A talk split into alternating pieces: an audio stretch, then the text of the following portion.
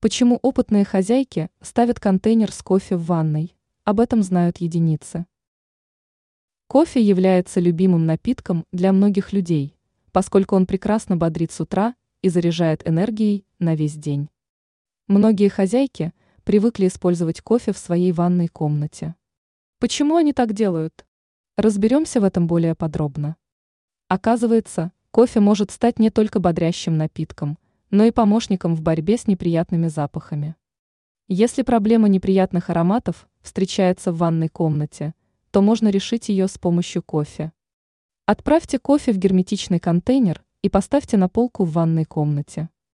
При возникновении плохих запахов вам останется лишь открыть контейнер и подождать некоторое время.